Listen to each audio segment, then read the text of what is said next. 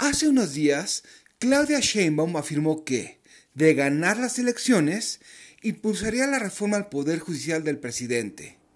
Esto es, elección directa de las personas ministras. Inmediatamente, llovieron análisis que afirmaban o rechazaban las intenciones de la ex jefa de gobierno a partir de cualidades o historias personales. Es como si aplicáramos la lógica de los horóscopos al análisis político. ¿Qué hacer para no acabar recitando eslóganes como si fueran encantamientos? Realpolitik 101. Comentario político rápido, fresco y de coyuntura con Fernando Duorak.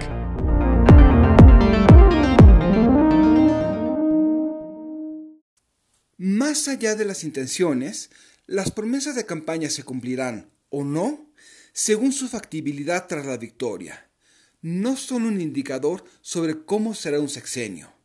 Si así fuese, Felipe Calderón será recordado como el presidente del empleo y Fox, em, bueno, algo habría logrado con tanta barbuconada en lugar de administrar problemas.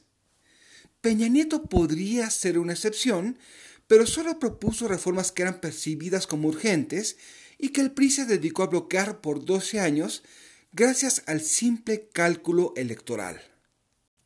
¿Y López Obrador? Vayamos por partes. Primer lugar, tanto Anaya como Mid fueron pésimos para comunicar sus propuestas y para 2018 la clase política tradicional estaba hundida en el descrédito.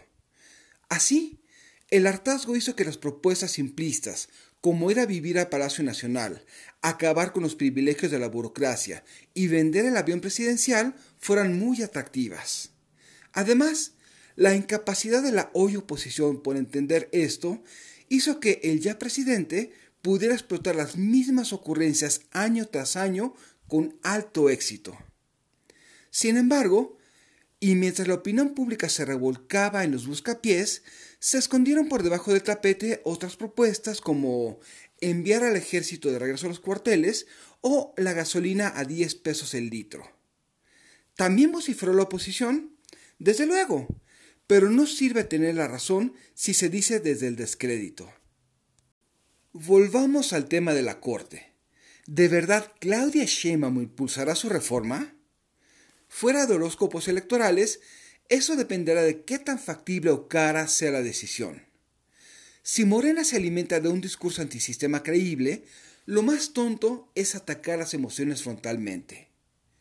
En cambio, podría ayudar un consenso sobre la necesidad de mantener un poder judicial independiente, pero para eso se necesita comunicar para toda la ciudadanía, fuera de las gradas opositoras, y sobre todo entender de dónde vienen los agravios, sean reales o supuestos. ¿Estaremos a tiempo? Soy Fernando Duorak y esto es Realpolitik 101. Hasta la próxima. Sigue a Fernando Duorak en Twitter y en Facebook. Visita fernandoduorak.com para más información y análisis político.